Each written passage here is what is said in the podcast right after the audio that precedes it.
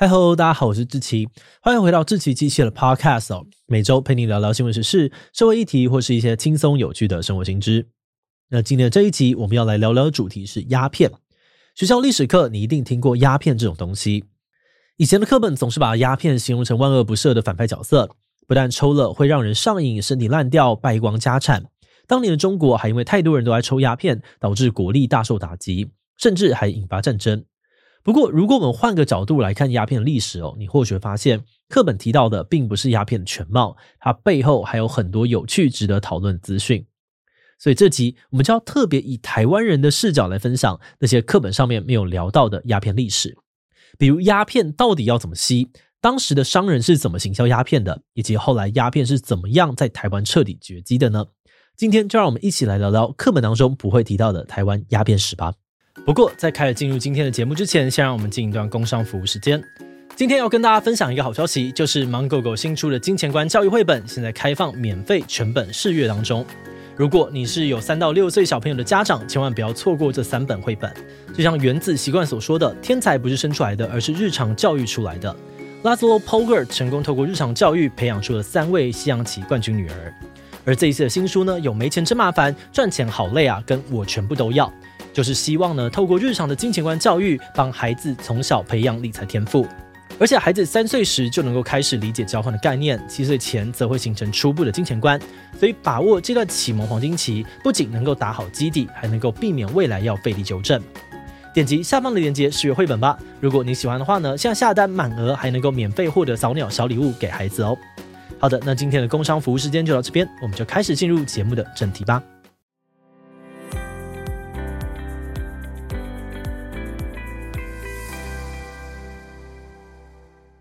鸦片的材料是一种原产于土耳其、中东跟印度的罂粟花。一般所说的鸦片哦，就是来自于罂粟花还没有成熟的果实。它们被剖开之后流出来的汁液是制作鸦片的最主要原料。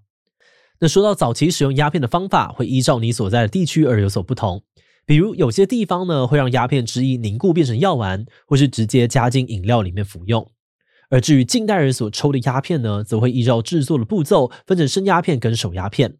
首先是所谓的生鸦片哦，制作方式是从罂粟花的果实上面收集汁液之后，拿去煮成膏状，然后这些生鸦片会被运送到世界各地的港口，并且在当地再次的加工，成为适合服用的熟鸦片。而鸦片之所以在近代被大家定义成毒品，主要是因为鸦片的汁液里面有大量的吗啡。吗啡从十九世纪开始就被科学家分离出来做药物使用，在分量正确的情况之下，它有麻醉的效果，可以止痛，也可以助眠。那如果过度使用吗啡呢，也会造成幻觉啊、呼吸困难，甚至是昏迷。而此外呢，吗啡最危险的特色就是容易使人成瘾。患者在试图戒吗啡的过程当中呢，还会出现很多的症状，像是头痛、发烧、冒冷汗啊、肌肉酸痛、失眠、焦虑、忧郁等等。更严重的是，对吗啡成瘾的人，身体很快就会产生药物耐受性。也就是说，吗啡对于人体能够产生的效果会越来越小，导致成瘾者需要使用越来越多剂量的吗啡才能够达到一样的效果，对身体造成更大的伤害。嗯，但是话说回来啊，要先有服用才会有后续的伤害，所以我们也很好奇，以前人到底都是怎么样使用吗啡的呢？就是经过长期的发展哦，鸦片的服用方式经过了很多不同的变化。在中国跟印度，大家会把生鸦片呢当成是药物直接吃，或者煮成汤喝。不过这两种吃法的味道呢，都超苦哦，不是很受欢迎。如果想要让鸦片变得普及，还是得想办法让它更好吃才行。那说到鸦片传入台湾哦，大致的流程是这样子的：当时欧洲人呢在经营美洲殖民地的时候，发现那边盛产烟草，当地原住民呢很多人都有抽烟的习惯。那随着欧洲人的这个殖民帝国逐渐的扩张，抽烟这个行为也跟着被带到了亚洲来。很快的，爪哇人就发现，只要把鸦片跟其他香料加水放在锅子里面煮，然后呢，再用烟草浸泡在鸦片水里面，这样子的烟草抽起来呢，就会散发出香甜的味道。而这个鸦片烟的制作方法又被称作是曼达克。那由于爪哇呢是这个荷兰的殖民地，所以荷兰人呢也很快的把曼达克鸦片烟带进同样是他们殖民地的台湾。但是离鸦片真正在台湾成为潮流，还要再等个一百多年。直到台湾在明郑啊、清领时代，各地才逐渐的出现越来越多的鸦片烟馆。民众去鸦片烟馆的时候，第一根鸦片烟通常都是免费的。那如果抽起来喜欢，就会付钱抽第二次。通常呢，还会边抽烟边吃不同的点心，像是蜂蜜啊、糖果、水果等等，有够臭。不过呢，从十八世纪开始，人们使用鸦片的方式又有了新的改变。大家不再混合烟草，而是改成吸纯鸦片。他们会把鸦片直接放在烟管里面加热，然后去吸产出来的烟。至于为什么会有这样子的转变呢？目前历史学家还没有一个完全确定的答案，但有三个可能的原因。首先，有可能是因为当时的人们相信吸食鸦片可以壮阳。那虽然实际上呢，长期使用鸦片会导致男性的性欲不振，但当时记载呢，还是把鸦片形容为防药，宣称可以用来改善房事。第二原因呢，则是因为清朝的雍正皇帝已经下过禁绝鸦片烟的命令，反观纯鸦片本身还是药物，可以被合法的购买，所以大家就转抽纯鸦片。那至于第三个原因呢，则是因为抽鸦片开始变成上流社会啊身份地位的象征。在当时，鸦片本身并不便宜，对于穷人来说，纯的抽不起，只能够混合大量烟草才勉强能够负担。反观有钱人，就可以用我一个晚上可以抽很多根纯鸦片来炫富。那在越来越多有钱人开始抽鸦片之后呢，就像是高档的茶叶啊，跟美酒一样，鸦片也成为了文化跟品味的一部分。这些高端的消费者也开始讲究鸦片的品质与产地。十九世纪，鸦片在台湾跟中国非常流行，店家开始贩售很多产地不同的鸦片供客人选择。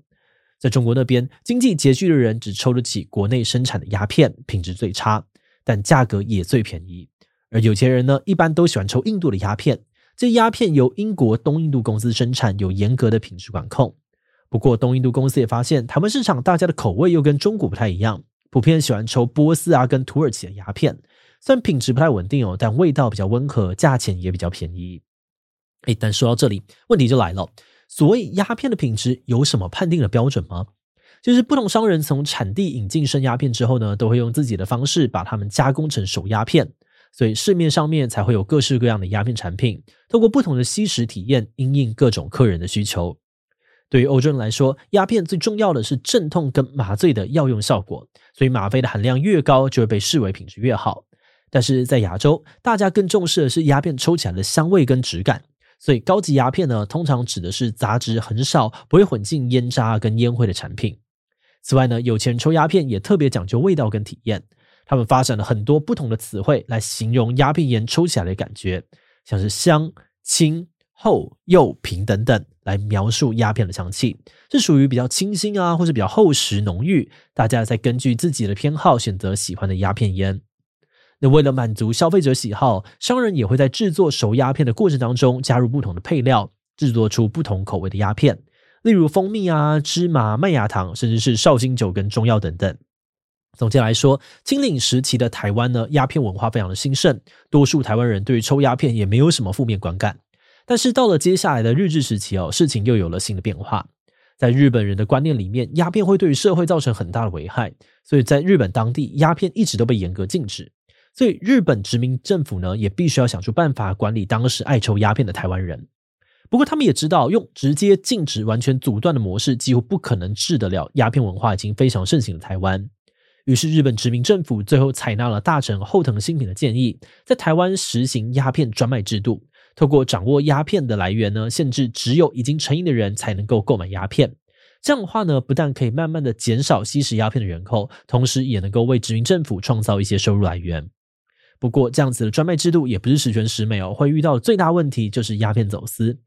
很多的商人会利用看似平凡无奇的小渔船，从中国偷渡进口鸦片，供应台湾庞大的市场需求。所以简单来说呢，殖民政府很难达到控制鸦片流通量的目标。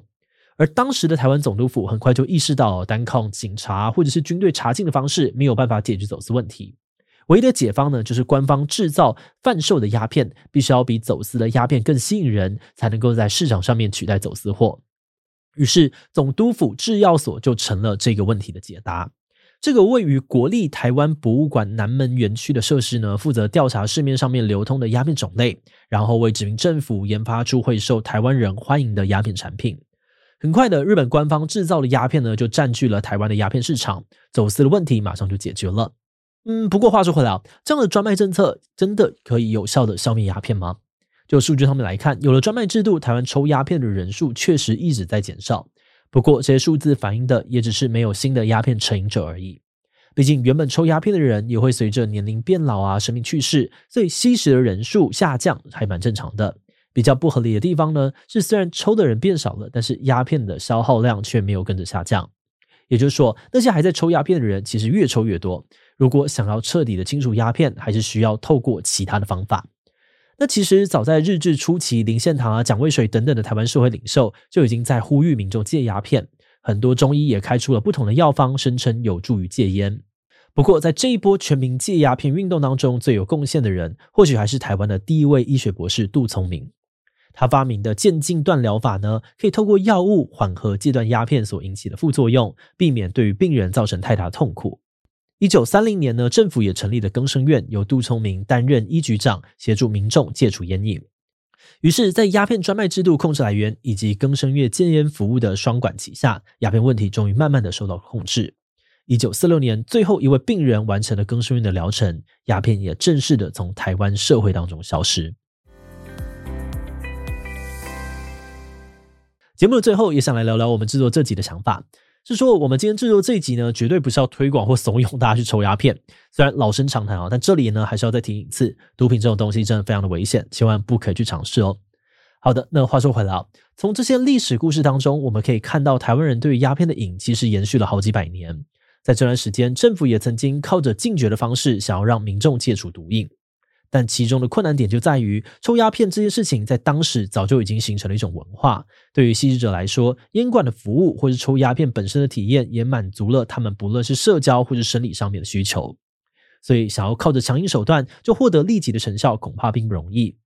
而在看这些老资料的时候呢，我们也不免会联想到现在的毒品啊、烟害、酒驾，或是其他陈年难解的社会问题。除了严刑峻法之外呢，更多元的配套、更长期的政策规划，或许都是成功防治的关键吧。好的，那我们今天关于台湾鸦片史的介绍就先到这边。如果你喜欢我们的内容，欢迎按下最终的订阅。如果是对于这一集台湾鸦片史的内容，对我们的 Podcast 节目或是我个人有任何的疑问跟回馈，也都非常的欢迎你在 Podcast 的下午新留言哦。那今天的节目就到这边告一段落，我们就明晚再见喽，拜拜。